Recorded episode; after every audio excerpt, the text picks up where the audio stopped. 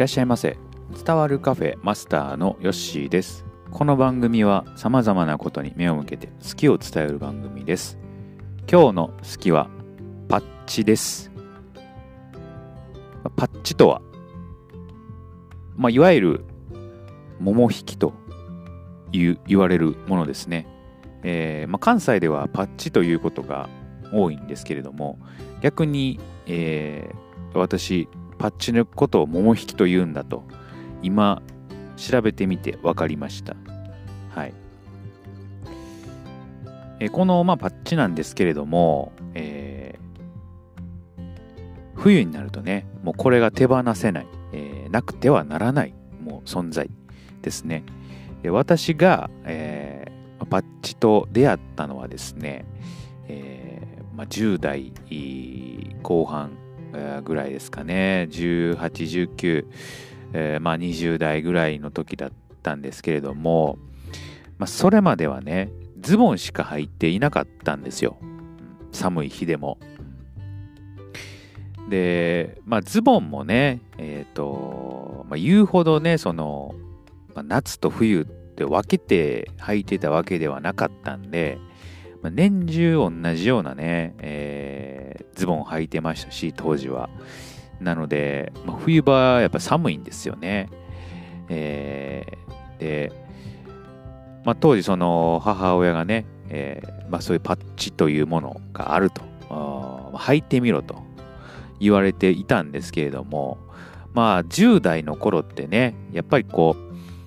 デザインをね、重視したり、こう、かっこよさをこうね、重視したりするので、そのパッチを履くことによってね、ちょっとダサさがね、えー、出ると。うん、まあ、ズボンの中に履くので、えー、まあ、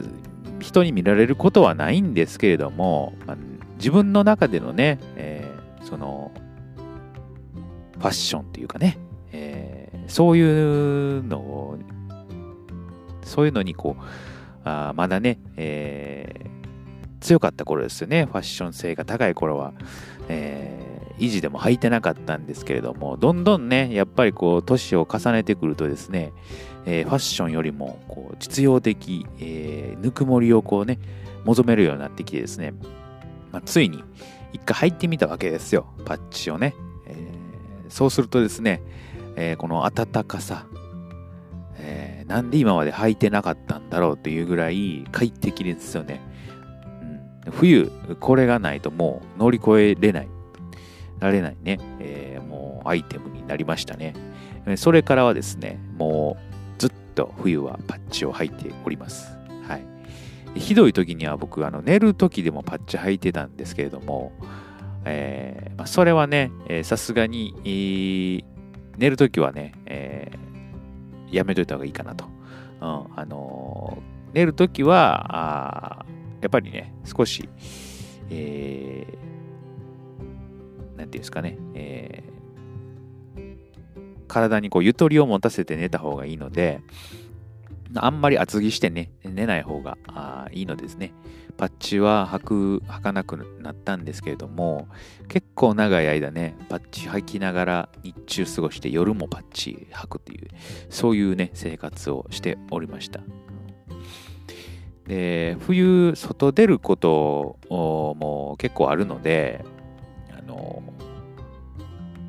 パッチはもう履いておりますね。はい。で、最近寒くなってきたんで、えー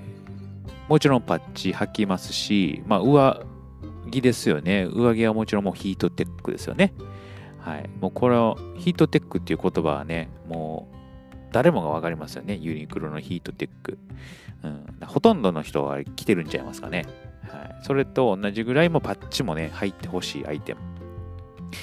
まあ、男性はね、結構なかなかね、そのパッチ履かない人もおられるんですけどね。えー、まあ、女性はね、パッチと言わないタイツとか、あそういう風になるんですかね。言い方としては。あうん、パッチって多分男性しか使わへんのかな、言葉としては。桃引きとか。名前がちょっとダサいですね、桃引きってね。えー、パッチというね、あれも、まあちょっとしっくりこへんけど、ねっていう感じなんですけどね。はい。まあ、暖かさにはもう勝てないですね。はい、なくてはならない存在。えー、そしてね、あと有効的な、あのー、暖かさ、パッチではないんですけど、くるぶしとかにね、えー、ちょっとこう巻く、えー、なんていうんですかね、足首のウォーマーみたいなね、えー、やつがあるので、